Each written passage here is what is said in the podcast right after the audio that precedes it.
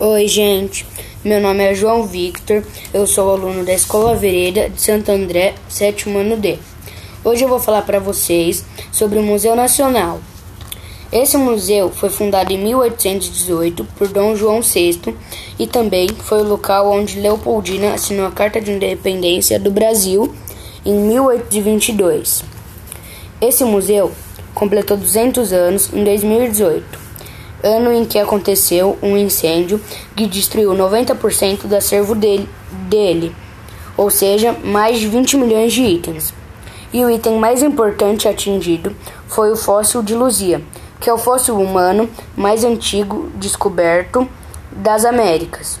Então, a importância de, do, desse museu é que ele conta toda a nossa história com, com fatos históricos registrados em itens que formam o acervo e, e sem isso a história não seria contada e nossa geração e as futuras gerações não teriam nem onde procurar ou pesquisar.